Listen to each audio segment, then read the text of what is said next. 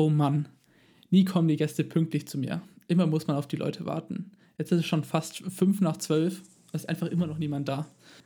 Also ich fange einfach schon mal an zu erzählen, worum es denn in dieser Folge Tipp geht.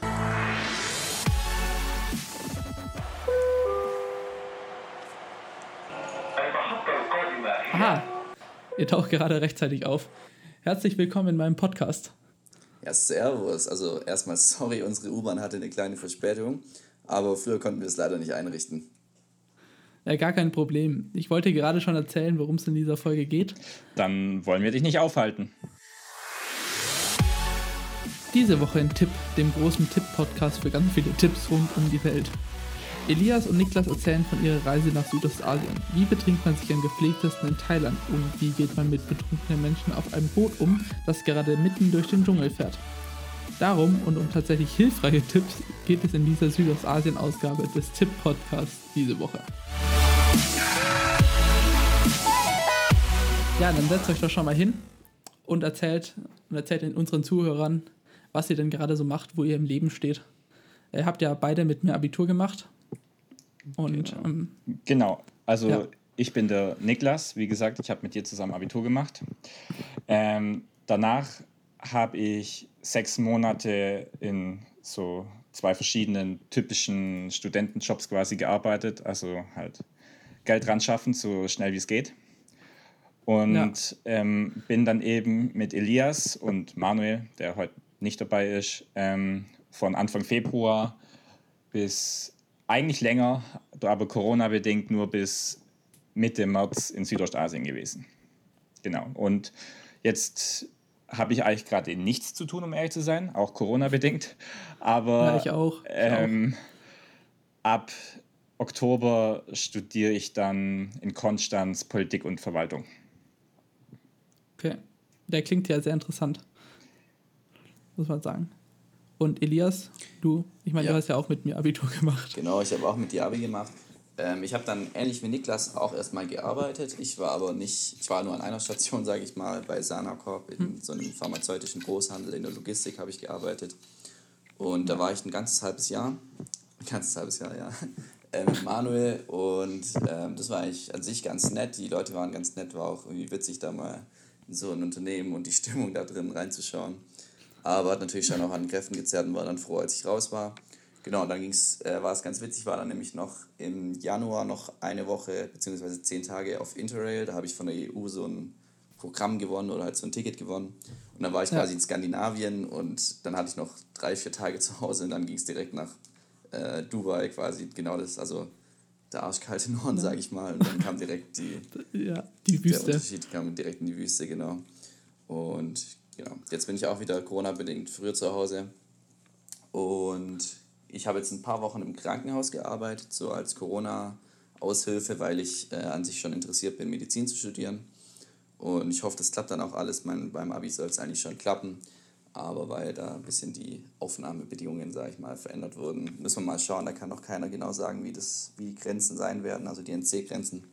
Und ja, also ich hoffe, ich kann Medizin studieren. Wenn ja, nicht, dann werde ich halt Lehrer. mir dir die Daumen. Dankeschön. Ja, ich glaube, das ist so mal das Grobe. Und ihr war dann ja am Anfang, seid ihr erstmal nach Dubai geflogen, oder? Genau, das war unsere Weil, erste Station. Also wir haben uns ja. äh, überlegt, erstmal, wenn man nach Südostasien reist, dann nimmt man meistens einen Zwischenstopp im Mittleren Osten. Und da kann man sich mhm. überlegen, nimmst du da Katar oder Bahrain oder wo machst du deine Zwischenlandung? Und da haben ja. wir dann schon gesagt, nee, dann nehmen wir Emirates und machen in Dubai die Zwischenlandung. Ich glaube, das war auch eine ganz gute Entscheidung. Ja, aber nach Dubai wollte ich auch schon immer mal, tatsächlich. Ja, es lohnt. Das total faszinierend. Ja, es lohnt sich auch auf jeden Fall, aber ich muss sagen, also wir waren drei Nächte und ja. ich glaube, also das reicht auch völlig. Außer du machst wirklich, ja. ähm, wirklich Strandurlaub, Strandurlaub oder, oder was, aber da ist meine Meinung, kannst du auch nach Ägypten oder in die Türkei oder wo auch immer hinfahren ja. weil da hast du es wahrscheinlich billiger und äh, okay. musst nicht so lang fliegen, weil also das Sightseeing, das hast du locker in zwei bis drei Tagen durch. Also und wir und wir haben sogar noch eine Wüstentour gemacht, also die jetzt nicht unbedingt was mit Dubai zu tun hat, aber ja, hat gereicht auf jeden Fall. Im Februar war es dann ähm, genau, war es da ja eher kalt oder eher warm? Also ich glaube, in Dubai oder? hast du eigentlich immer ein sag ich mal, immer ein warmes Klima, aber da, wo wir Ja. jetzt waren im Februar, war es tatsächlich, würde ich sagen, ziemlich perfekt, also ziemlich angenehm, weil du es hattest eigentlich ein perfektes T-Shirt-Wetter. Ähm, es war jetzt nicht zu heiß und auch unser, unser Guide, mit dem wir die Wüstentour gemacht hat, äh, haben, hat gesagt, seid froh, dass ihr jetzt da seid, weil das, das Wetter und Ja. das Klima ist aktuell sehr angenehm. Und wenn es dort dann Sommer ist, dann hast du halt auch gut mal 45 Grad im Schatten. Das ist dann halt nur so mittel. Und ohne Klimaanlage geht gar nichts. Also ich glaube, das war eigentlich echt zum Reisen an sich im Februar echt ein perfekter Zeitpunkt. Und genau, das hat eigentlich echt gut Ja, das- gepasst. Guter Zeitpunkt ausgewählt. Mhm. Und sonst so dieses ähm, arabische Volk, dass man dann ja, also ich kann mir vorstellen, dass es totaler Kulturschock ist, wenn man jetzt aus einer europäischen Stadt kommt. Also Weil zumindest war es bei, man, man muss bei mir so, als ich in Israel war, war das erstmal total andere Welt.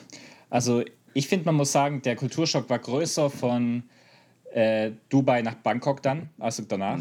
Aber da kommen wir nachher noch dazu. Aber Ja. weil Dubai halt schon ziemlich fortschrittlich ist, also in der in Downtown Dubai jetzt mal zumindest. Also da hast du schon die ganzen westlichen Läden und alles, was du jetzt in Thailand nicht unbedingt hast.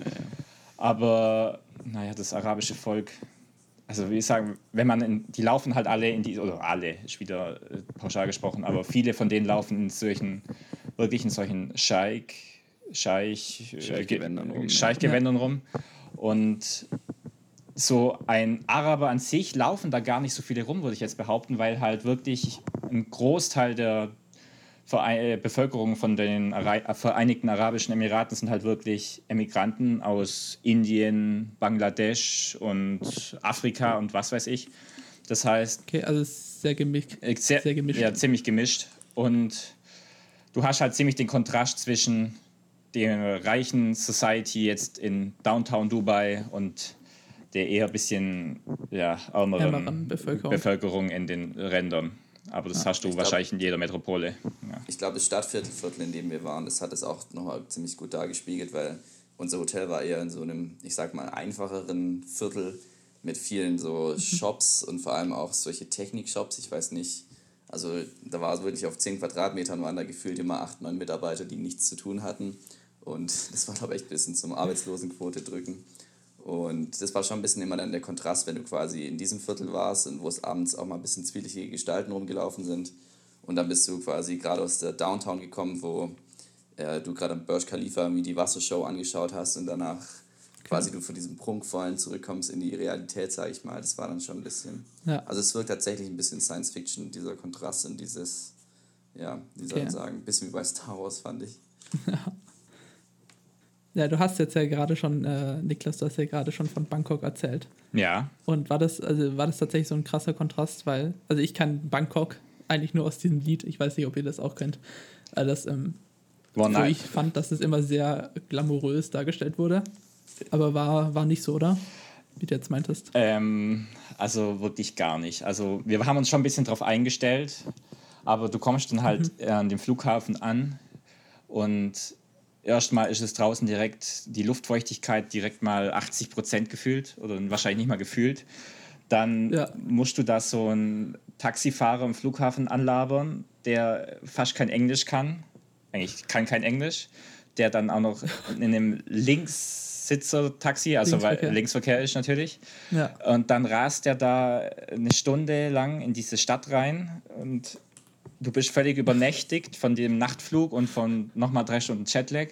Und, Ja. und dann unser Hotel war wahrscheinlich für Bangkoker Verhältnisse sogar einigermaßen okay. Es war trotzdem extrem beschissen eigentlich, aber ähm, also alles verschimmelt und was weiß ich, aber ähm, ähm, kommst Da da war es dann wenigstens billig, oder? naja, Oder für, wie- für äh, Südostasien-Verhältnisse war, glaube ich, sogar eines der teuersten Hostels, glaube ich. Also Okay, es hat, also so- 10 Euro pro Nacht pro Person gekostet. Ja, Aber- ja, Frechheit. schon. Frechheit, sowas. ähm, aber dann gehst du halt da auf die Straßen und wirst von allen Seiten blöd angeguckt. Dann laufen da die Hunde rum und überall stinkt. Und überall diese Supp Suppenküchen, da wo sie irgendwie so Zeug da vor sich hin braten und frittiertes Zeug und keine Ahnung. Und dann überall diese Motorradfahrer, die dich fast umfahren. Also sowas wie einen Verkehr gibt es da eigentlich nicht. Also, naja. Okay. Ich muss aber sagen, bei Bangkok, was mich auch, also was mich am allerstärksten gestört hat, war natürlich das Klima erstmal. Also es war wirklich ein bisschen wie im Gewächshaus, also wenn du so im, im Zoo ins, ins Affengehege gehst oder so, wo es wirklich die 30 Grad hat und die 100% Luftfeuchtigkeit, so war das da durchgehend und so war es, sobald du aus dem Zimmer rausgelaufen bist. Das hat mich das ziemlich gestört krass. und ich fand auch an Bangkok das es war, ist eine sehr stressige und laute Stadt und vor allem auch, also wenn man geruchsempfindlich ist, kann es schon mal schwierig werden. Also unser Hotel war auch wieder so ähnlich wie in Dubai, kann man eigentlich sagen, in so einem einheimischen Viertel. Und da waren echt, also ich sag mal, diese Straßenstände, diese Kochstände, zum Teil haben die bestimmt leckeres Essen und auch, es heißt ja immer wieder in den äh, Touristenguides, man soll da auch was essen und so, das ist alles in Ordnung. Aber wenn man dann eben manchmal sieht, dass da wirklich das, das rohe Fleisch quasi stundenlang in der Sonne bei 30 Grad liegt, das ist okay. dann irgendwie alles so vom Geruch und so vom Gesamtfeeling her, sage ich mal, nur so mittel. Ja. Also das haben wir dann, wir haben, da hatten dann eine Frau direkt neben dem Hotel, da waren Bach und Marvel ganz angetan, da waren wir dann zwei, dreimal. Ich war dann eher der, der einfach nur, nur den Pott Reis gegessen hat und es dabei belassen hat, aber ja, war an sich ganz Und generell, so essensmäßig hat es euch da auf eurer gesamten Reise eher geschmeckt oder wie war das? Also man muss Habt sagen, immer was gefunden es, oder? Es war ziemlich unterschiedlich. Also ich mag die asiatische Küche sehr. Also ich habe gefühlt immer was gefunden und habe auch meistens asiatisch gegessen. Da war mein größtes Problem war eher, dass die Portionen zu klein waren. Also, ja, also du, okay. die große Portion kostet trotzdem bloß 2, 3 Euro. Also bei einem Abendessen, darf man okay. jetzt nicht falsch verstehen, aber ich habe mir da noch manchmal halt zwei Gerichte bestellt oder so, dann ging es schon. Aber ich war sehr zufrieden mit der Küche. Also es war auch von Land zu Land unterschiedlich, da kommen wir vielleicht nachher noch dazu. Also, ja. aber ja, Manuel war es, glaube ich, auch ähnlich, der mochte es auch einigermaßen. Elias war jetzt nicht so begeistert, glaube ich. Aber ja, also ich muss ehrlich sagen, bei mir zu Hause gibt es jetzt eigentlich auch nie wirklich asiatische Küche. Also so Risotto und so oder geschnetzt, so süß-saures geschnetzeltes und so, sowas gibt es bei uns schon mal. Aber ich sag mal so richtig, dass wir irgendwie Sushi holen oder so richtig die äh, Fried Rice oder Fried Noodles oder so oder Glasnudeln oder sowas. Das kannte ich jetzt einfach von zu Hause schon nicht und ich habe es dort dann probiert und muss einfach sagen, war nicht deins. War nicht meins und ich habe auch so einen gewissen Hass gegen das Hauptgewürz, also Koriander war dort wirklich überall drin und zwar in Massen und aus meines, meines Erachtens nach hat deswegen auch jedes Gericht gleich geschmeckt, egal ob es Fried Rice, Fried Noodles oder sonst was war. Ähm, und das hat mich einfach schon ziemlich gestört, aber das ist, glaube ich, einfach meine persönliche. Aber in Thailand muss man auch sagen, da gab es gefühlt auch immer nur das gleiche Gericht. Also in jedem Restaurant gab es nur Pad Thai und Fried Rice. Ja, also es ist jetzt nicht so, dass du bei uns zum Asiaten gehst und hier eine riesige Karte zur Auswahl hast, sondern ja. da hat ja, halt. Also auf ein Gericht beschränkt. Ja, gefühlt genau. im ganzen Land. Also, naja. Ja, gut, wenn es einem schmeckt, dann. Ich glaube, da kann man schon glücklich werden. So ist es nicht. Man muss sich halt darauf einstellen, ja. dass es relativ viel, also sehr Reis oder sehr so Fried Nudellastig ist und dass man eben auch relativ viel Fleisch isst, also vor allem viel Chicken. Das ist auch das günstigste meistens. Pork gibt es auch noch, also Schweinefleisch. Ja. Ähm, das ist so, sag mal, das Hauptding. Und du musst halt auch damit klarkommen, es gibt halt vor allem jetzt in Bangkok, da wo wir jetzt waren, gab es jetzt meistens nicht das klassische du hast jetzt keinen Semmel dir holen können oder ein Croissant oder so, sondern wenn, dann konntest du dir noch so ein Rosinenbrot abgepacktes aus dem 7-Eleven holen, also aus dem Kiosk. Ja. Ähm, und ansonsten gab es halt auch morgens schon Chicken Soup oder Partei oder Sehr so. geil war das immer, sehr geil. Und das haben gewisse Leute gut gefunden, gewisse Leute weniger gut gefunden. Und ja. Wollen jetzt hier keine Namen nennen? Wir wollen keine Namen nennen. Nee, aber ich konnte mich morgens wirklich, ich habe glaube die sechs Wochen jeden Morgen eine Chicken Soup essen können, weil das war einfach geil. Das ist mein Rätsel. Weil man ja, sagen muss, es gab eine Sache, die mir da ein bisschen den Arsch gerettet hat, und es war die Chaos Sun Road. Also, das ist so quasi die Haupttouristenmeile, vor allem Fressmeile kann man eigentlich sagen, in Bangkok. Und mhm. die war tatsächlich ganz anders, wie ich sie mir vorgestellt habe. Ich habe sie mir viel größer vorgestellt, aber da waren wirklich immer Hunderte, wenn nicht gar Tausende Touris unterwegs. Und da gab es dann theoretisch auch einen Burger King und sowas. Das haben wir jetzt aber natürlich die ersten Tage in Asien nicht genutzt. Das konnten wir uns dann auch nicht antun. Ähm, ja. Aber da gab es dann eben schon auch ein bisschen verwestlicht Sachen und ich konnte auch mal Pommes essen oder so, dann war das an sich ja. schon in Ordnung. du hast überlebt. Und natürlich, da gibt es natürlich dann schon auch immer so dubiose Angebote, die man da machen kann. Also natürlich Massagen, aber auch mal so mit Hinterzimmer, wo du dann nicht weißt, weil ja, das war dann so ein bisschen komisch. Und ich weiß nicht, hat Niklas schon was erzählt von unserem Abzockboot? Das Abzockboot? Nee, noch nicht. Ah, ja, das ja. sollte vielleicht noch, noch ist vielleicht noch erwähnenswert. Ja, wo, worum geht es im, Ab im Abzockboot? Das war gleich am ersten Tag, wo wir in Bangkok angekommen sind, eben völlig übernächtigt und was weiß ich. Und eigentlich war es im Nachhinein betrachtet einfach nur dämlich, aber uns hat halt so ein Tipp dann angesprochen. So ein, war wirklich total nett, ja, er wäre hier Lehrer und ja, er würde hier immer den Touris helfen und was weiß ich. Und der hat ja gesagt, ja, weil wir wussten halt nicht, wo wir, was wir jetzt als erstes machen sollen. Genau, wir wollten quasi nur den Nachmittag ein bisschen im Viertel rumflanieren und ein bisschen uns ah, okay. umschauen und hatten eigentlich keinen wirklichen Plan. Und dann. Ja, ja. Wenn man gerade angekommen ist. Hat der halt gesagt, ja, er empfiehlt uns da ja zu diesem Hafen zu gehen. Er kennt den Kapitän oder was von so, von so einem Boot. Und der wird uns da natürlich Sonderpreis machen und wir haben natürlich noch gar ja, nicht so natürlich. geschaltet. Und dann hat er gesagt, ja, hier der Tuk-Tuk-Fahrer bringt es sogar kostenlos hin, das ist auch mein Kumpel und was weiß ich. Und ja, wir gedacht, ja komm, das wird schon nicht so viel kosten. Und wir waren genau, er hat, dann, er hat den Preis dann schon genannt, also er hat gesagt 1300 Baht. Und wir haben halt noch nicht über, überlegt, wie viel das war. Und er hat dann gesagt, normale mhm. Touristen zahlen da 5.000 bis 6.000 Baht. Und haben wir uns gedacht, was, nur ein Viertel davon? Das ist ja ein richtiger Ehrenmann, das machen wir. Ja. Und haben dann nicht wirklich überlegt. Muss man schon machen. Und ja. Und dann kam halt raus, dass 3000 Baht sind. 1300. Äh, 1300 Baht sind 40 Euro oder so. 40, ja, ungefähr. Und für, okay. äh, die Bootstour war dann schon okay. Ne? Also das ging zwei Stunden lang oder so.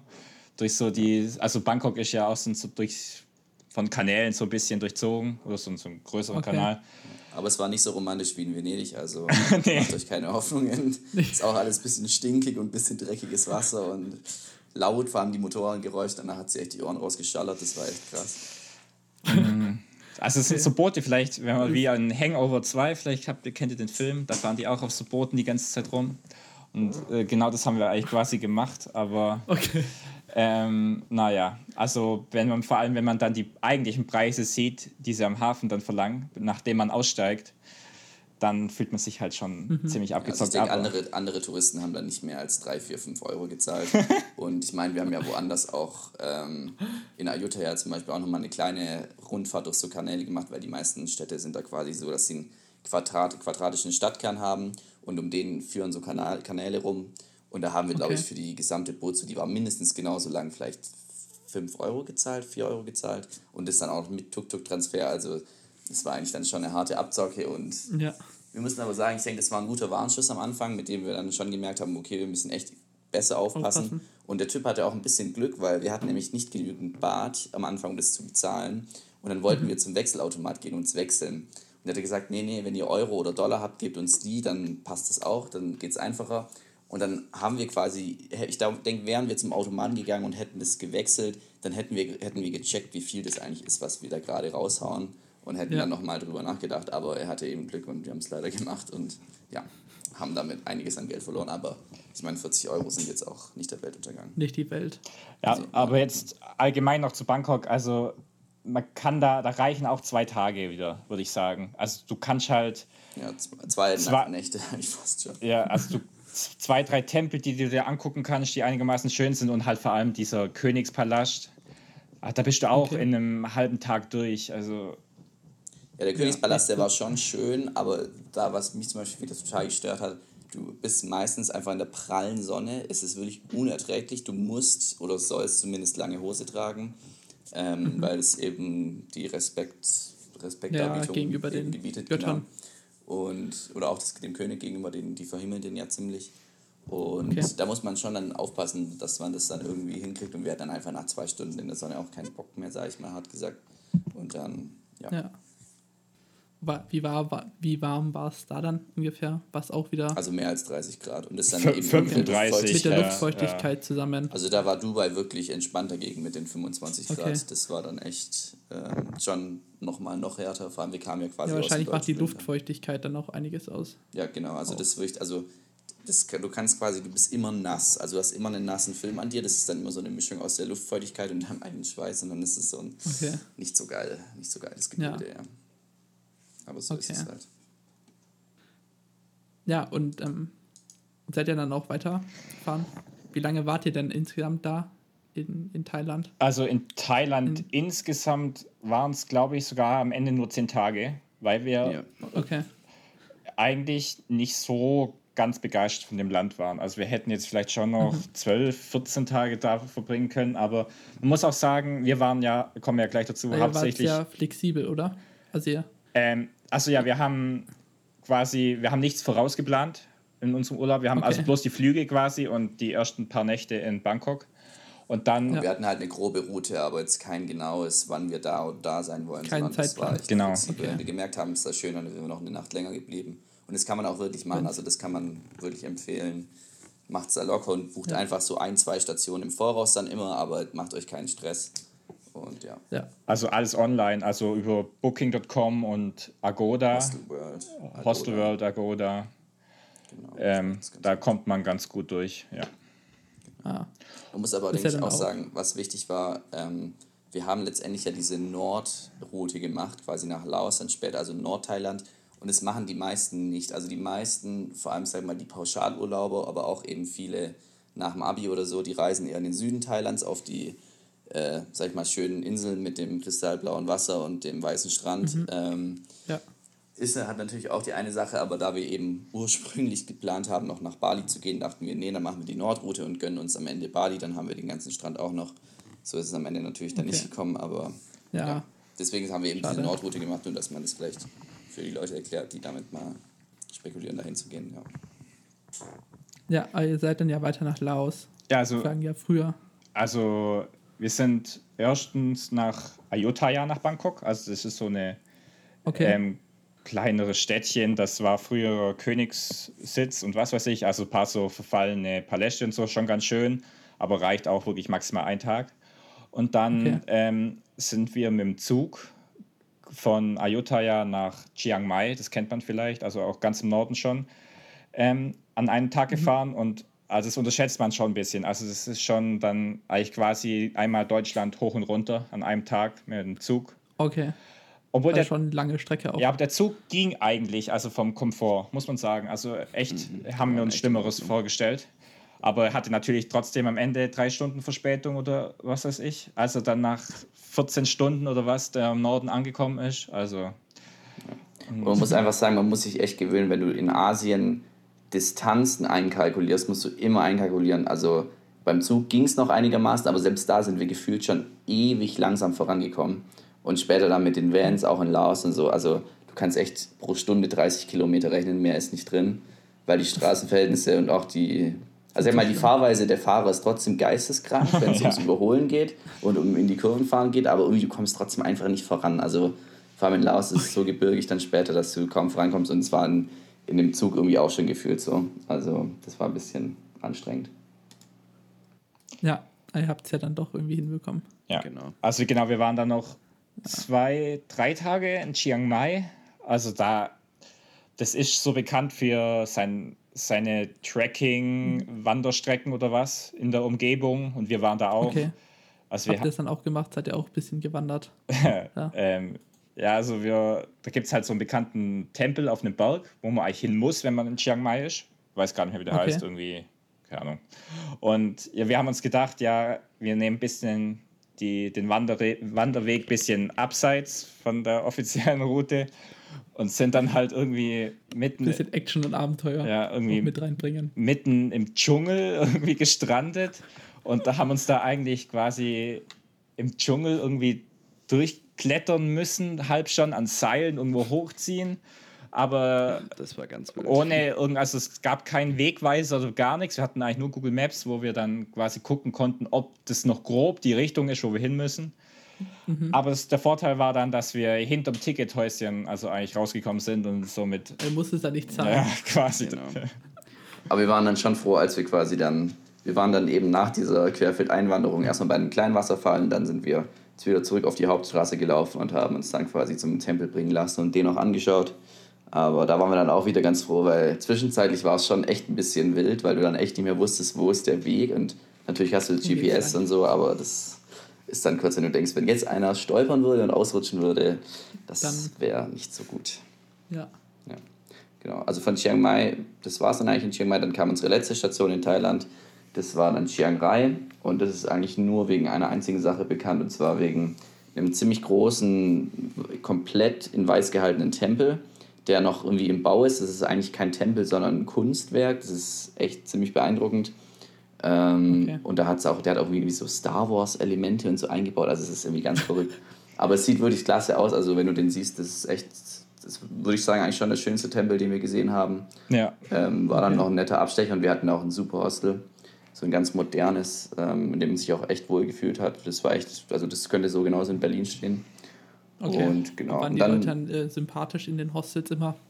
Ja, das Oder? war eigentlich meistens, würde ich sagen, echt top. Also wir hatten meistens auch sag mal, wirklich auf so Backpacker eingestellte Hostels und ich meine, die sind natürlich, die passen sich ja an den, an den Tourismus an. Und ich finde, was, was ich immer fand, ähm, die Leute in den Hostels waren ziemlich nett, nett in ja. den Unterkünften und haben uns meistens alles geregelt.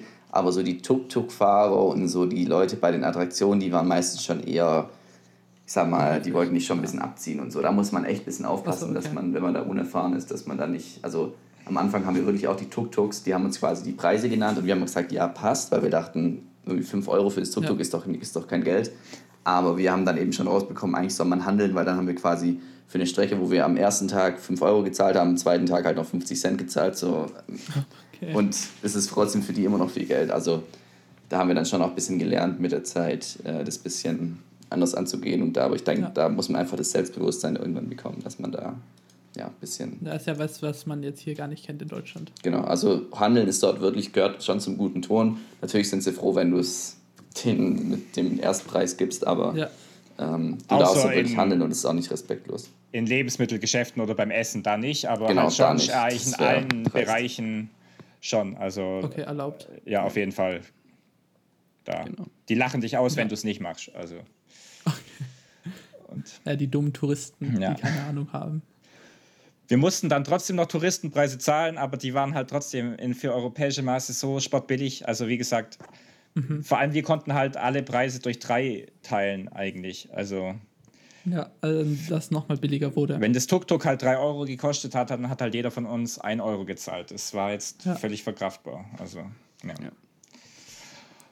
Und, ja. Und genau, also nach Chiang Rai ging es dann nach Laos weiter. Da wussten wir erstmal nicht, okay. wie es mit der Einreise und so das Ganze klappt, weil wir ähm, ja eigentlich über den Landweg einreisen und sonst reist man ja in ein Land normalerweise per Flugzeug ein oder irgendwie so. Ja. Und das war dann so, dass wir da mit dem lokalen Bus quasi zur Grenze gefahren sind, sportbillig natürlich wieder, ähm, ja.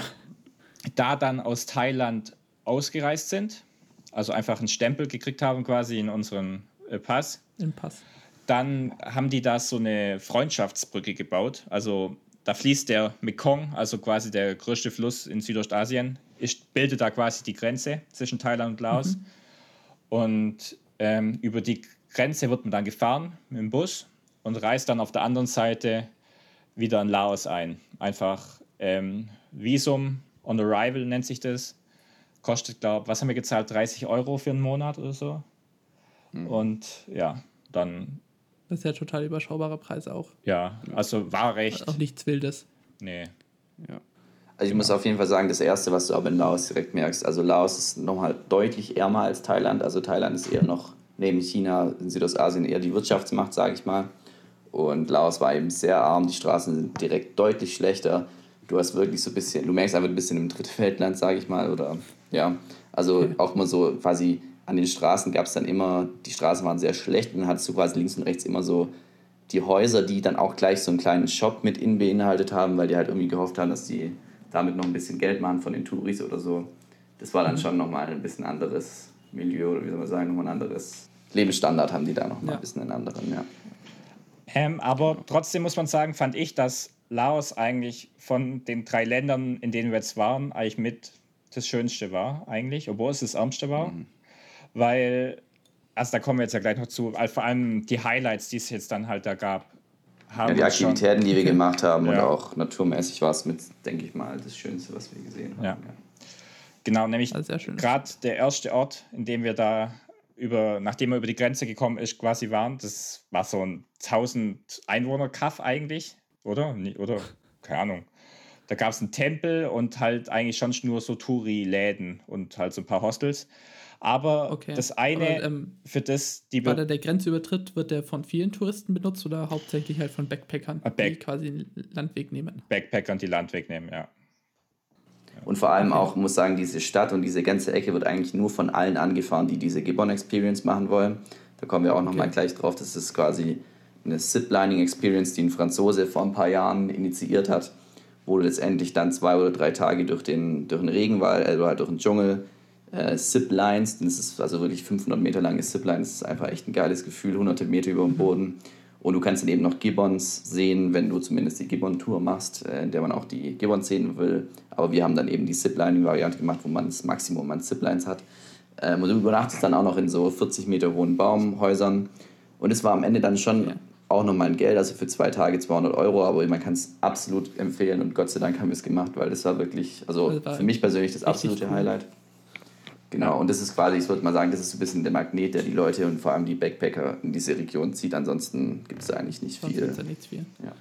Ja, aber du übernachtest ja wirklich in so geilen Baumhäusern. Also ich glaube, wie hoch? 60, 70 Meter oder was?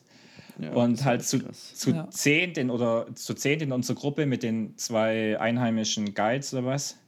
Und Okay. abends wird dann auch das Essen über die Ziplines gebracht und also du hast dann Weil abends. Essen ist dann auch schon mit dabei, oder? ja, ja, Essen ist Genau. Das dabei. ist quasi da versorgt. Genau. Und du hast halt dann schon abends. ziemlich viele Viecher um dich rum. Also gerade so, also bei mir über dem Bett waren auf dem Moskitonetz dann schon so ein paar eklige große Spinnen und eine Ratte ist die ganze Zeit rumgelaufen und was weiß ich. Aber das war einfach, das Erlebnis war mega geil. Ja, und man hat sich schon sicher gefühlt, weil jeder hatte ein riesiges Moskitonetz und da hat man sich dann schon sicher gefühlt. Also das war schon ein Wohlfühl-Ding. Und man hatte auch direkt ein Bad quasi in jedem, oder was heißt Bad, so ein Freiluftbad könnte man sagen, wo du quasi dann äh, quasi nackt vor dem Dschungel duschen kannst. Das war schon echt ein, ich habe noch nie so eine geile Aussicht beim Duschen gehabt. Ähm, Okay. Das war echt dann ganz cool. Und wirklich empfehlenswert, wenn man nach Laos geht, dann können wir es auf jeden Fall empfehlen. Vor allem, wenn man noch jung ist und fit ist, dann macht die Gibbon Experience, ja. Schon ein bisschen sportlich auch angehaucht.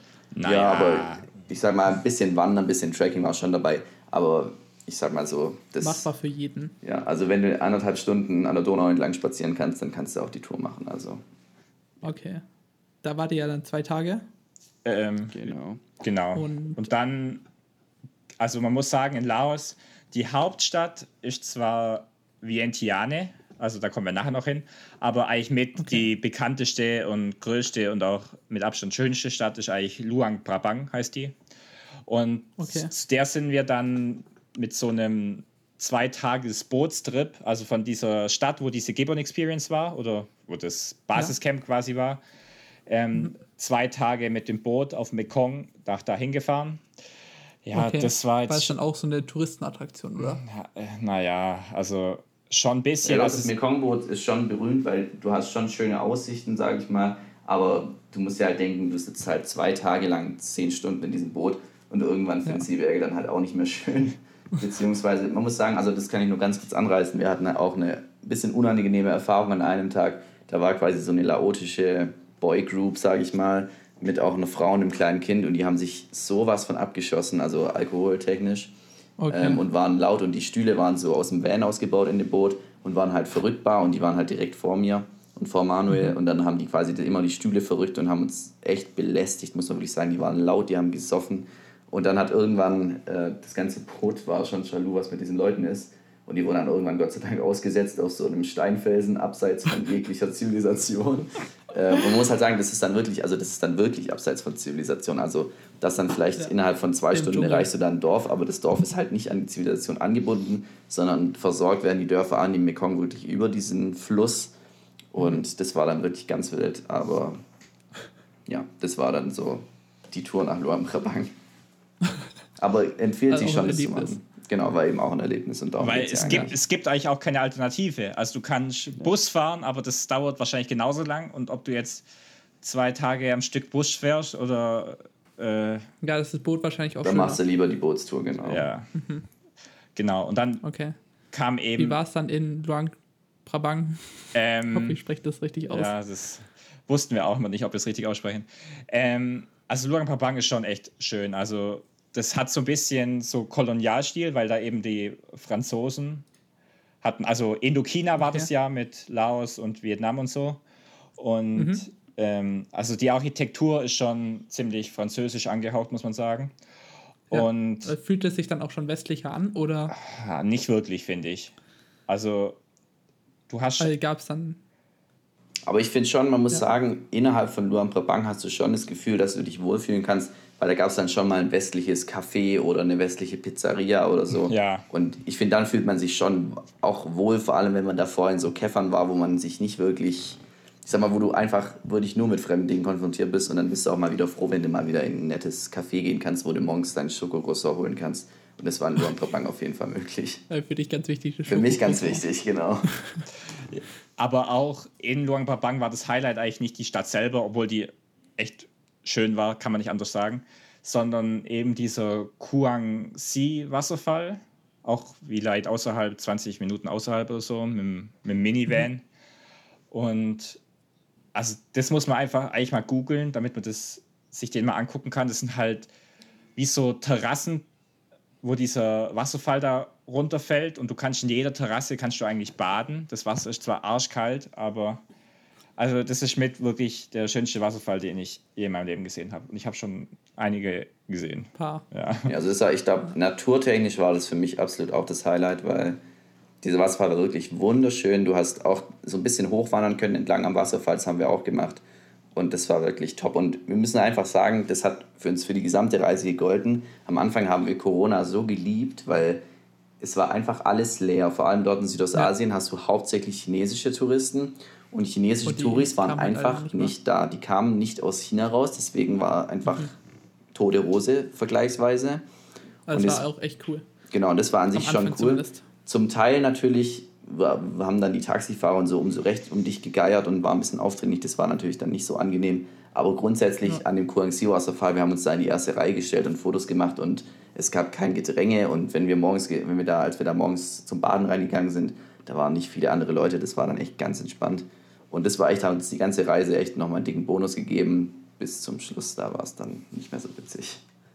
Ja. Genau das Problem war, dass wir am letzten Abend in ähm, Luang Prabang, entweder haben wir das Essen nicht vertragen oder das gute Bier Lau, was wir da getrunken haben. In ein paar bisschen. War eins zu viel, war schlecht. Ja, wahrscheinlich.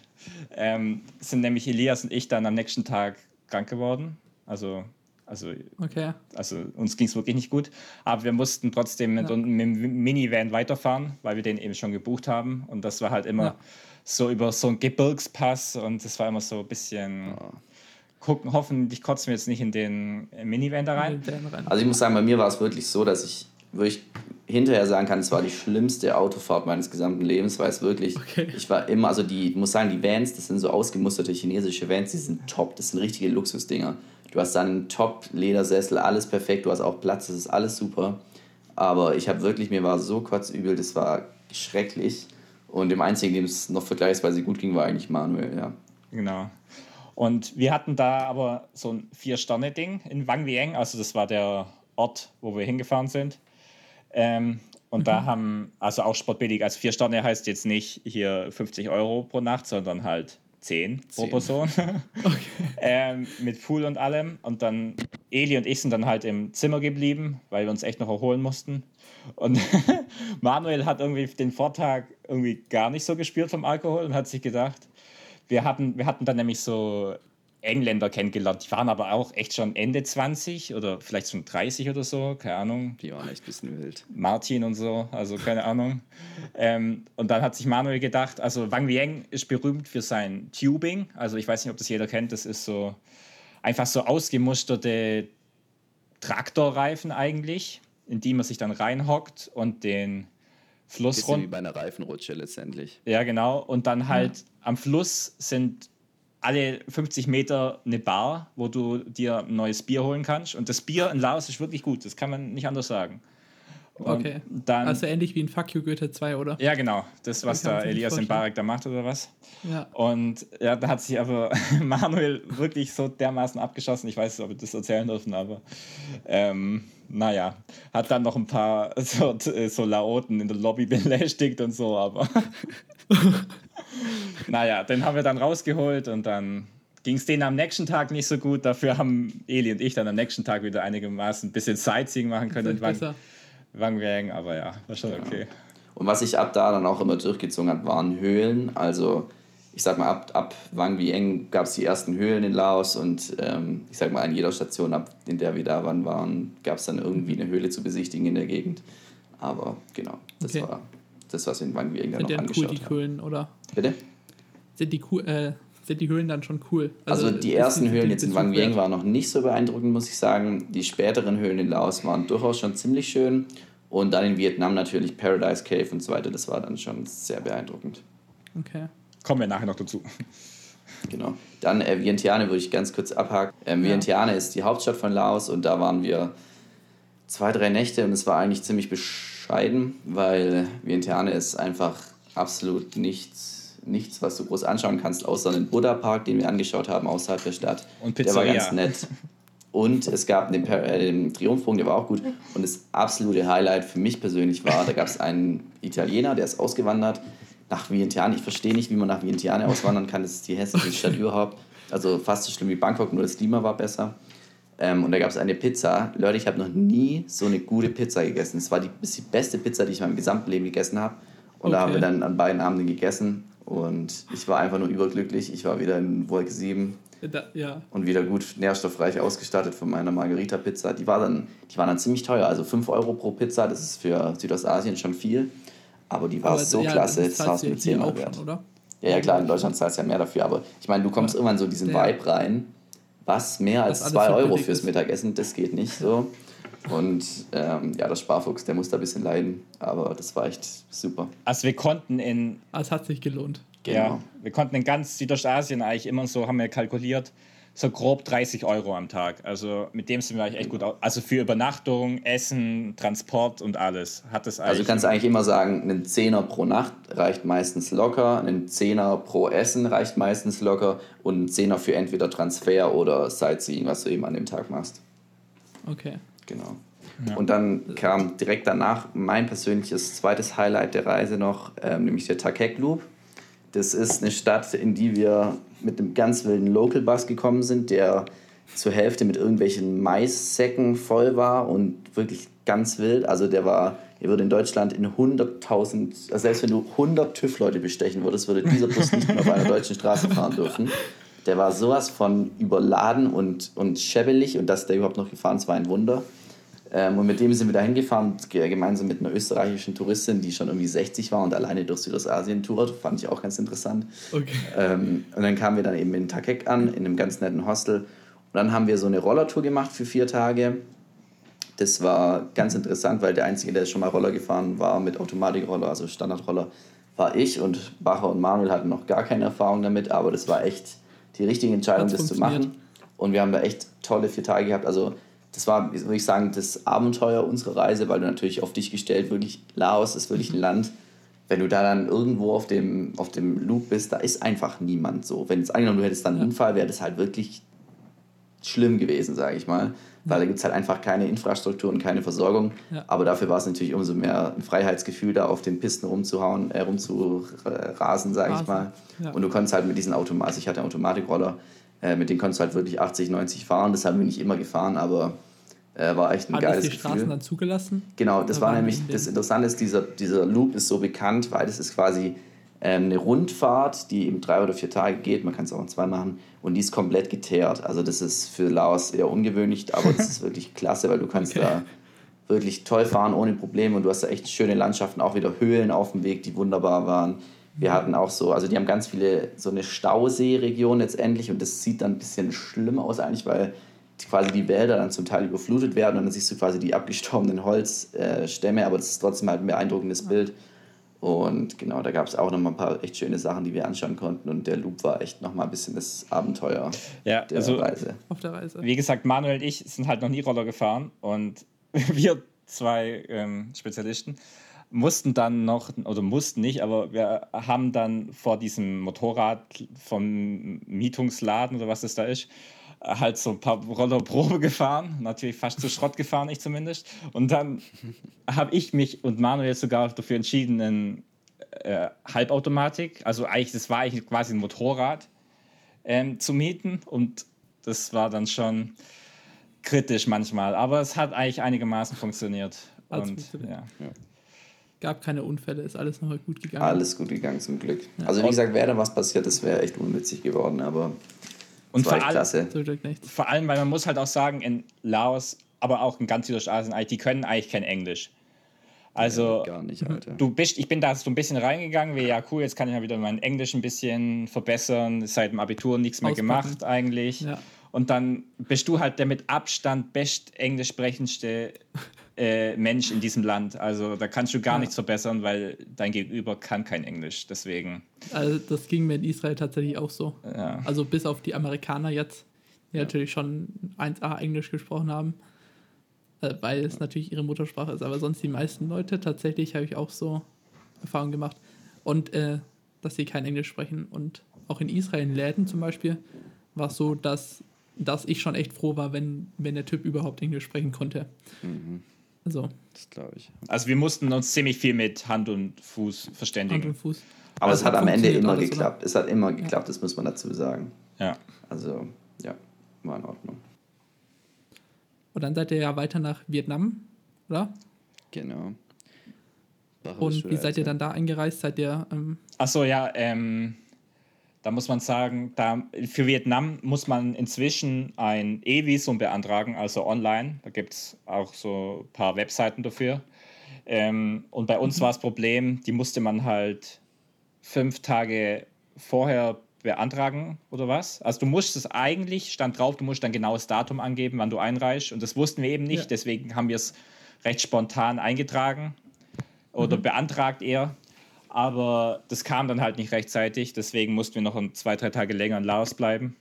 Aber dann hat es eigentlich schon funktioniert. Du druckst es dann aus in Laos und zeigst es an der Grenze und dann ging das eigentlich schon recht reibungslos. Aber ab da haben wir eigentlich die Auswirkungen von Corona gemerkt, weil mhm. an der Grenze zum Beispiel ist man dieses Grenzhäuschen oder was es da war, gar nicht ohne Maske reingekommen. Und das war in Laos noch okay. gar nicht so der Fall, aber die Vietnamesen die halt noch, die waren da schon echt noch sozialistischer ja, ja. getrimmt und hier wie die Chinesen mit äh, Kontrolle und was weiß ich, die haben dann schon ein bisschen ähm, Terror gemacht bei uns, aber ging schon klar eigentlich.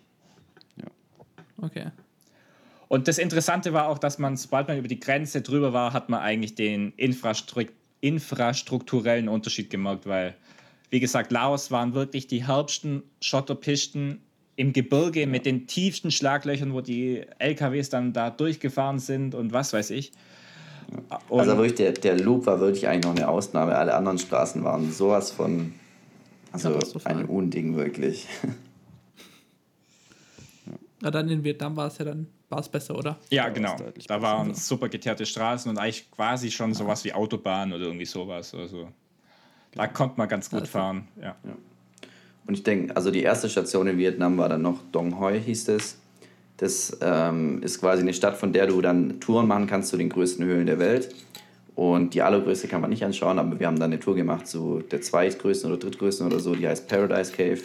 Und nochmal so eine andere Höhle. Und das war echt dann ziemlich cool. Das war dann nochmal ein, ich sag mal, da geht es dann nicht nur darum, wie schön die Höhlen sind, sondern auch wie riesig die sind. Und das ist dann schon nochmal beeindruckend. Und wir hatten tatsächlich dann einen Guide, also ab Vietnam hatten wir wirklich dann einige richtig gute englisch sprechende Leute, im Gegensatz zu Laos. Okay. Und hatten irgendwie auch ein Mädchen, das uns dann total spontan und SIM-Karten dort besorgt hat und alles für uns geregelt hat, den Vertrag für uns unterschrieben hat, alles gemacht hat.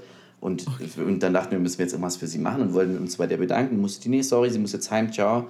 Und dann hat sie, für uns, sie hat wirklich für uns anderthalb Stunden investiert und wir dachten uns, okay, das ist jetzt mal Gastfreundschaft, die man eigentlich in Laos erwarten würde, weil es heißt immer, Laos sind die Leute so freundlich. Aber das haben wir eigentlich erstmal in äh, Vietnam ganz nette Leute da kennengelernt. Und genau, das war dann Dong Hoi, die erste Station. Und ja. Ja, also die Höhlen sind auch auf jeden Fall ein Besuch wert. Ja, genau, die Höhlen kann man sich auf jeden Fall anschauen, aber, ja. aber wenn man davor schon zehn Höhlen geschaut hat, muss man sie nicht unbedingt sehen, aber es waren trotzdem ganz nett. Das gleiche wie mit den Tempeln. Also in Bangkok findet man Tempel noch geil, weil man das halt in Europa nicht kennt. Okay. Solche ja. Buddha, buddhistische Tempels. Aber nach dem 10. Äh, nach dem 10. ist halt immer wieder das. Gleiche in Laos und ja. in Vietnam haben wir uns eigentlich keine Tempel mehr reingezogen, wirklich, weil. Das war dann schon genug. Ja, genau. Aber in Vietnam gab es dann auch wieder Kirchen, glaube ich, weil die gar nicht mehr so buddhistisch sind, sondern eher so wie die Chinesen halt irgendwie konfuzianistisch okay. so oder ja, ganz wild. Ja. Aber ähm, dann waren wir vier Tage, glaube ich, vier Tage oder vier Nächte sogar, also fünf Tage in Kualo heißt es. Das, der, das ist berühmt für den wunderschönen Sandstrand. Der war jetzt gar nicht so wunderschön, fand ich. Der war vor allem ziemlich vermüllt und mit so Öl. Eigentlich war gar nicht so cool. Aber okay. es war ziemlich absurd, weil wir waren da wirklich in einem Fünf-Sterne-Hotel sogar. Da haben wir uns mal richtig gegönnt für 12 Euro die Nacht. weil, ähm, also mit eigenem riesigen Bad und Spa-Bereich und was weiß ich. Aber dieses Hotel war, glaube ich, für tausende Gäste ausgelegt und die einzigen drei, die da waren, waren halt wir. und okay. wir waren bei. das waren auch schon die Corona-Auswirkungen. Ja, klar, weil das genau. ist halt komplett auf Chinesen und Koreaner ausgelegt gewesen. Und ja. in dieser, ich glaube, an dem ganzen Strand, die einzigen Touris, die da waren, waren wir. Und dann eigentlich denkt man ja, das ist voll geil und so, aber irgendwie war es schon eine ziemlich. Also wir fanden, die ersten zwei Stunden waren wir ziemlich gehypt, weil wir dachten, cool, jetzt haben wir das mal alles für uns. Aber sobald mhm. du dann aus dem Zimmer gehst und von den Bediensteten schon angegafft wirst, an quasi von jedem, von diesen fünf Restaurants, die überhaupt noch offen hatten, es waren alles so Krabbenrestaurants, quasi von jedem quasi schon fast schon genötigt würdest, dass du in deren Restaurant gehst. Das mhm. war dann wirklich unangenehm und wir sind dann, haben das Hotel dann wirklich nur noch für den Strand verlassen und sind dann quasi, haben dann zwischen Strand und Hotel gependelt und haben auch immer im Hotel gegessen, weil einfach die Stadt so ausgestorben und ganz komische Atmosphäre hatte. Also hat man wirklich gemerkt, dass das nicht normal war und das war dann irgendwann auch ziemlich unangenehm. Mhm. Und genau, das war ich dann ab da, haben wir dann wirklich Corona gemerkt und auch gemerkt, okay, Corona könnte für uns vielleicht auch ein bisschen negative Aspekte noch mit sich bringen. Auswirkungen haben. Ja. Genau. Ja. Und wo seid ihr dann hingereist? Von vom Strand aus, vom Strandurlaub. Genau, also von Kualo sind wir dann weitergereist nach Ninh Bin, hieß das. Das war eigentlich nur improvisierter Zwischenstopp, aber jetzt im Nachhinein sind wir, glaube ich, froh, dass wir ihn gemacht haben.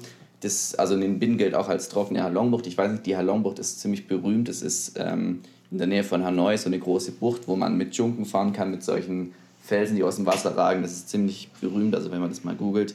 Ähm, und Ninh Bin ist quasi, die gilt als trockene Halongbucht, die ist eben nicht am Meer, sondern ähm, das sind eben auch solche Felsformationen und solche Hügel, die aus dem Nichts kommen, aus den Reisfeldern. Ähm, und das ist eben quasi auf dem Weg nach Hanoi. Und genau, da waren wir dann noch mal ein paar Tage. Ähm, und das war eigentlich echt ganz nett. Haben da auch Fahrräder ausgeliehen ähm, und auch ein paar kurze Bergwanderungen gemacht. Das war echt wunderschön. Und da hat Manuel auch so einen kleinen Sturz gehabt von seinem Fahrrad. Das war ein bisschen unglücklich, kann man sagen, weil wir dann, der hatte dann schon ziemliche Schmerzen. Da haben wir schon überlegt, was machen wir jetzt weil natürlich jeder Krankenhausaufenthalt oder so sollte man ja eigentlich tunlichst vermeiden. Ja. Und dann kamen wir zu so einem, dann hat halt zum Tutuk-Fahrer, wir müssen irgendwie ins Hospital oder so, also Hospital oder so. Und dann meinte der eigentlich letztendlich nur, okay, fährt uns jetzt ins Hospital, aber hat irgendwie nicht groß mit uns kommuniziert und dachten okay, was kommt jetzt, vietnamesisches Krankenhaus. Und dann war das letztendlich einfach so ein Einzimmerarzt, also man kann eigentlich sagen, wie so ein richtig ranziger Allgemeinarzt oder so ein bisschen, so eine ja. Praxis hat es ausgesehen. Und dann war Manuel kurz in dem Zimmer und kam nach 30 Sekunden wieder raus und irgendwie war dann wieder alles gut. Also es war echt ein bisschen, bisschen okay. wild, was der da gemacht hat. Strange. Eine Rechnung für die Krankenversicherung bekommst du auch nicht, aber ich meine, nee. es hat, glaube ich, es gekostet 4 Euro oder so für genau. Schultereinrenken, also kann man sich jetzt nicht beschweren. Also der hat den da irgendwie auf die Liege gelegt und das kurz wieder geregelt irgendwie, aber dann war es irgendwie wieder alles gut und dann haben wir gesagt, okay, wenn ja. wieder alles gut ist, dann diskutieren wir da jetzt nicht länger rum. Ja. ja. Genau, und dann war das noch unsere Ninbin-Krankenhauserfahrung und unsere vorletzte Station letztendlich, womit wir in dem Moment auch nicht gerechnet haben. Nee. Ja, ihr seid ja dann genau. weiter nach also man muss sagen, gefahren in die Hauptstadt. Genau, wir sind dann nach Hanoi weitergefahren in die Hauptstadt, die an sich ganz schön war. Und bis zu dem Moment haben wir eigentlich überhaupt nicht irgendwie an, an Reiseabbruch oder sowas gedacht. Und mhm. ich erinnere mich noch, als wir mit dem Zug dann von den Binnen nach Hanoi gefahren sind, an der Bahnstation sagt Bacher dann plötzlich, Leute, ich habe eine E-Mail bekommen, unser Hostel in Hanoi ist storniert. Dann haben wir gesagt, ja, wie das ist storniert. Achso, wegen Corona machen die zu. Und dann haben wir uns schon gedacht, ja, witzig, die machen wegen Corona zu. Ähm, hoffentlich machen das die anderen Hostels nicht auch noch. Und dann waren ja. wir eben in Hanoi. Und man muss eben sagen, das war genau die Phase, wo es in Deutschland losgegangen ist mit Corona. Oder wirklich richtig losgegangen ist mit Corona. Und dass wirklich die tausenden Fälle kamen und Deutschland eben auch als Risikogebiet langsam gegolten hat. Und dann hat man wirklich, also als Touri wurde man wirklich schief angeschaut dann in Hanoi. Und wir haben dann auch mit ein paar anderen Backpackern geredet und die haben das alle ganz entspannt gesehen und da sind noch viele rumflaniert. Ähm, aber wir haben dann langsam schon gemerkt, okay, die Situation wird langsam ernst. Ja. Und ihr habt dann. Ja. ja wie, wie war das dann mit eurem Flug? Also eigentlich wären wir ja noch weiter geflogen. Also Elias wäre direkt nach Bali geflogen dann die nächsten Tage oder in der nächsten genau. Woche. Und Manuel und ich hätten noch den Norden, also wirklich den richtigen Norden von Vietnam gemacht, der ja auch echt bekannt ist für seine Reisfelder und die eben die Halongbucht und das ganze Zeug. Und die Flüge hatten wir, und wir wären danach nach Bali gekommen, beziehungsweise nach Indonesien. Aber man muss halt sagen, das wäre nicht mehr möglich gewesen. Also wir hätten uns da dann auch mit anderen Bekannten getroffen auf Bali, die dann eigentlich ja. am Tag, bevor die abgeflogen wären, haben die gesagt, ja, okay, das können wir nicht bringen. Die sagen hier ja. uns die ganze Zeit, wir dürfen das Land nicht verlassen und dann wären wir jetzt drei, Monate, äh, drei Wochen in Urlaub geflogen. Das kann es eigentlich nicht sein. Ja. Ich muss auch sagen, es bestand einfach auch die Gefahr. In Vietnam ist es vielen Touris passiert. Die wurden quasi mitten in ihrer Reise aus dem Hotel rausgezogen von der Polizei und in Zwangsquarantäne gesteckt. Völlig okay. unabhängig davon, wo sie davor waren, wann sie eingereist sind, wann sie das letzte Mal in Deutschland waren. Es war quasi okay. nur klar, Deutschland, Risikogebiet, also deutsche Touristenquarantäne. Und dann bist du quasi in völlig komische Lage gekommen, in denen du, also auf Bild.de gab es dann so ein Video, was wir natürlich dann gleich gesehen haben. Äh, Touristin in Vietnam wird quasi in so ein Quarantänezentrum gesteckt, wo du wirklich auf der Holzpritsche schläfst, wo eben gegebenenfalls ja. unter diesen 100 Leuten, die das sind, vielleicht wirklich einer infiziert ist und am Ende sind halt alle infiziert, also sind diese ja. Lager eigentlich völliger Schwachsinn. Ähm, genau, und dieses Risiko quasi in so ein Lager zu kommen, war für uns einfach unzumutbar, sage ich mal. Und äh, vor allem für diese anderen Leute, für diese Kumpels von uns, die eben nach Bali, mit denen wir uns auf Bali getroffen hätten, die haben eben auch gesagt, ähm, sozusagen, das ist einfach kein, also wenn du drei Wochen nach Bali zum Urlaub fliegst und dann 14 Tage in Quarantäne bist und danach rauskommst und letztendlich nichts machen kannst, weil alles zu hat wegen Corona, ja. da kannst du es dir eigentlich sparen. Und dann haben wir relativ spontan und überraschend innerhalb von vielleicht 48 Stunden entschieden, ja, wir müssen jetzt wir hier jetzt den, den, Cut machen. Wir müssen aber sagen, wir hatten glücklicherweise bei unserem Reisebüro so ein sogenanntes Flex-Ticket gebucht. Ähm, das heißt, okay. man kann eigentlich einmal quasi kostenlos ähm, sein, sein Flug. Ich hatte es leider schon verballert gehabt, aber die anderen ja, zwei konnten es noch benutzen. Sein Flug in Datum und eben auch der Abflugort umbuchen, weil eigentlich wären wir ja von Bali aus heimgeflogen und ja. eben zwei Monate später gefühlt. Und ja. das konnten wir dann quasi nur für den Aufpreis, den der andere Flug mehr kostet, umbuchen. Also es waren bei Manuel ja, 30 Euro oder so und bei dir, Elias, 100 oder so. 70, glaube ich. 70, also. Aber echt in Ordnung. Das haben wir dann. Obwohl ich, also ich hatte mein Flex-Ticket schon verballert, aber das war quasi noch mit der Bali-Planung hat es zusammengehangen. Und als da klar war, ich muss nochmal buchen, habe ich schon gedacht, scheiße, jetzt wird es richtig teuer. Mhm. Aber nee, hat sich dann echt auch in Grenzen gehalten, war in Ordnung. Ah, okay. Und ja, bei mir war es auch ein bisschen kritisch. Als ich dann nach Hause geflogen bin, hatte ich irgendwie drei Flugtickets im Endeffekt. Die allerdings irgendwie alle dann von der Fluggesellschaft selber storniert wurden. Und ich hoffe, ich bekomme das jetzt dann irgendwann noch zurück. So geht es uns zum Teil auch. Also unser Badiflug äh, wurde seitens der Fluggesellschaft annulliert und theoretisch sollte ich mein Geld bekommen. Und ich habe den Antrag schon vor Wochen gestellt die ich sagen auch. immer, seid bitte geduldig, irgendwann bekommst du dein Geld. Ja, ja. ich bin ich mal hab, gespannt, ob das Ich habe auch noch nichts bekommen. Also, ja. Aber. Also ich, ich bin auch noch gespannt. Also das hat dann auch nicht so gut geklappt, wie wir uns vorgestellt haben, weil wir waren dann am Flughafen und wollten einchecken, aber dann hat das Reisebüro irgendwie halt einen Fehler gemacht und nicht umgebucht und dann mussten wir doch noch ähm, eine Nacht in am Flughafen verbringen, quasi in einem Hotel. Ja, man muss dazu sagen, ähm, der Flug war um 0.40 Uhr und der Flughafen ist auch wieder außerhalb der Stadt. Das heißt, wir waren dann quasi um mhm. 1 Uhr irgendwann an dem Flughafen und es war klar, wir können jetzt leider nicht fliegen. Und es war klar, wir mussten jetzt telefonieren mit der englischen Hotline, weil es war Wochenende in Deutschland. Das heißt, wir waren anderthalb Stunden in der Hotline. Das war Punkt 1, was schon uns ziemlich angekotzt hat. Und dann mussten wir eben dort übernachten, mussten am nächsten Tag um 12 Uhr aus dem, Flie aus dem Ding raus. Und der Flieger ging halt wieder um 0.40 Uhr. Das heißt, wir mussten den gesamten Tag im Flughafen rumbringen. Und das war schon mhm. eine Tortur. Und vor allem das Schöne war, die neuen Flüge, die wir dann bekommen haben, das war schon klasse, weil Wir haben quasi am Tag darauf direkt noch Flüge bekommen und alle anderen Economy-Flieger waren die nächsten Tage von Emirates ausgebucht. Das heißt, toi toi toi, dass wir noch ein Ticket bekommen haben. Ja. Aber man muss halt sagen, dafür hatten wir halt in Dubai statt drei Stunden Aufenthalt zehn Stunden Aufenthalt. Und es war dann halt echt, der Abschluss war dann echt nicht schön. Also wenn wir dann nochmal in Dubai Ja. Eine Stunde wolltest kannst vielleicht noch dösen. auch einfach nur nach Hause. Genau, du wolltest wirklich nur noch nach Hause. Also ich sag mal, die Stimmung ist wirklich ziemlich schnell dann gekippt von diesem, eigentlich wollen wir nicht abbrechen, sondern wollen noch weiterreisen und so, in dieses einfach nur noch heim und wir wissen, weil wirklich, es kam ja wirklich jeden Tag, also wir hatten, ich hatte jetzt die NTV-App zum Beispiel und es kam jeden Tag wirklich 30 Meldungen, welche Länder schon wieder die Grenzen dicht machen, welche Flüge Ja, ja. schon storniert sind und so, und so weiter und was, welche Flughafen schon dicht machen. Und wir haben einfach gedacht, wir wollen nur noch nach Hause und hatten zum Teil dann schon Schiss, dass dieser eine Tag uns irgendwie das Genick bricht und wir in Dubai stranden oder so. Da hatten wir dann schon echt Schiss. Und ähm, ich sag mal, als wir in Dubai waren, waren wir schon relativ glücklich, weil ich sag mal, so besser lande ich, strand ich in Dubai als in äh, Südostasien, weil da können, würde ich es nicht aushalten. ähm, äh, aber genau, in Dubai, als wir in Dubai waren, dann hat alles funktioniert und kamen noch nach Deutschland und waren dann heilfroh, als wir zu Hause waren. Ja, das war bei mir auch so ähnlich. Ich war dann auch richtig froh. Ich war dann noch eine Nacht in Tel Aviv Mhm. im Endeffekt, weil ich hatte noch Probleme mit meinem Pass, den ich nicht gleich bei mir hatte. Und das ähm, war, war auch kritisch und ich war dann auch nur noch so, ja, ich will jetzt nach Hause, egal was es jetzt kostet. Ja, genau. Also wir haben auch gesagt, hätte das jetzt an dem zweiten Tag mit der Umbuchung wieder nicht geklappt, weil das Reisebüros wieder nicht richtig gemacht äh, hätte, haben wir gesagt, dann hätten wir die 600 Euro gezahlt, hätten gesagt, nehmt uns mindestens ziemlich egal, das soll das Ja, Reisebüro dann ja. blechen oder eben auch nicht, ich wäre einfach nur heim. Und ja, ja. Genau, das war dann leider ein bisschen schade, weil wie gesagt, was jetzt mir persönlich so unterm Strich ein bisschen gefehlt hat an der Reise, war schon irgendwie das Meer und ein bisschen wirklich schön Strand, weil wie gesagt, dieses Kuala das war jetzt wirklich kein schöner schön. Badeort. Ähm, das hat mir jetzt einfach ein bisschen gefehlt, weil ich mich auch ein bisschen darauf eingestellt habe, auf Bali da mit meinen Leuten einfach ein bisschen chillen am Strand, so das wäre echt cool gewesen. Ist leider Ja, ausgefallen und vielleicht wird es auch diesen ganzen Sommer ausfallen, das werden wir alle mal noch sehen. Aber Mhm. ansonsten naturmäßig und auch vor allem budgetmäßig. Also du kannst wirklich eine schöne Reise in Südostasien haben für vergleichsweise wenig Geld.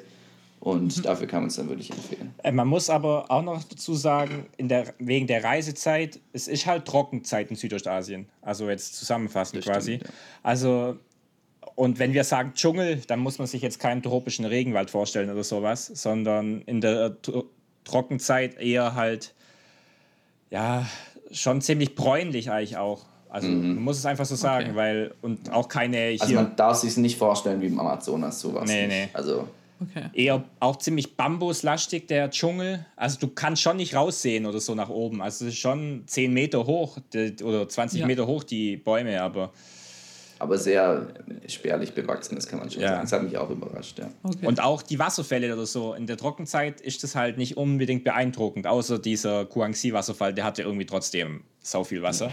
Aber die anderen Wasserfälle alle, die waren wir froh, wenn wir überhaupt noch Wasser gesehen haben und wenn- dass sie nicht ausgetrocknet waren. Also Ja. ja. Also ich denke, Reisezeit kann man sich noch ein bisschen überlegen, ob das jetzt ideal war, was wir gemacht haben, aber für uns gab es eben keine alte, andere Alternative. Na, die Und- andere Frage ist natürlich auch, weil wenn du im Sommer bist, ist es natürlich auch noch mal wärmer, oder? Von Das weiß ich ehrlich gesagt gar nicht, ob es da so große Unterschiede gibt. Das ist jetzt eine gute Frage. Ob es Ähm. auf den Laosbreiten so eine Rolle spielt, Ja. müsste man sich mal schlau machen. Aber auf jeden Fall, wie gesagt, so, also es, es wird da eigentlich hauptsächlich nicht nach Jahreszeiten, sondern nach Trocken- und Regenzeit unterschieden. Und ich denke, da kann man wirklich sich überlegen, was für einen selber da das Bessere ist. Habe ich lieber mal den Schauer am Tag, aber dafür habe ich eben dann wirklich richtig grüne Natur oder will ich lieber es trocken und mich stört es dann auch nicht, dass es ein bisschen ausgedörrt ist. Das, ich denke, das ist dann einfach individuell. Okay. Ja, Jo. dann vielen Dank fürs Erzählen von eurer Reise. Sehr Ja, gerne. kein Problem, sehr gern. Dank, dass ihr euch die Zeit dafür genommen habt. Ja, sehr gerne. Gerne. Absinth ist da. Von Max. Gut. Tja. Ja, tschüss. Jo, Ciao. ciao. Ja, vielen Dank jetzt nochmal auch hinterher nochmal an Elias und Niklas, dass sie uns von ihrer Reise erzählt haben, muss ich sagen. Und ganz wichtig ist natürlich, wie wir letztes Mal in der letzten Folge jetzt schon festgestellt haben, nicht mit einer Person weiterteilen, sondern mit zwei Personen weiterteilen, hat uns der Kasper beigebracht. Damit wir hier das schöne exponentielle Wachstum bekommen, wirklich, wenn es euch gefallen hat, euren Freunden empfehlen, euren Familienmitgliedern empfehlen, auch gerne an andere Leute in anderen Städten, in anderen Regionen. dass wir hier so weit wie möglich den Podcast verbreiten können auf dem Internet, im Internet, auf den Plattformen natürlich. Vielen Dank fürs Zuhören, auch diese Woche. Wir gehen jetzt so langsam auf die Gesprächspartner aus, von daher, wenn ihr was Interessantes zum Erzählen habt, äh, von eurer Reise her, wenn ihr gerade auch nach dem Abi seid, eine Reise gemacht habt oder generell eine Reise mit eurer Familie oder so gemacht habt und ihr wollt auch mal anderen Leuten davon erzählen, dann schreibt mir einfach auf Instagram. Da heiße ich auch Paul Steinbach, einfach eine Nachricht an mich klicken. Und wir finden sicherlich einen Termin, wann wir auch eure Reise hier mal besprechen können.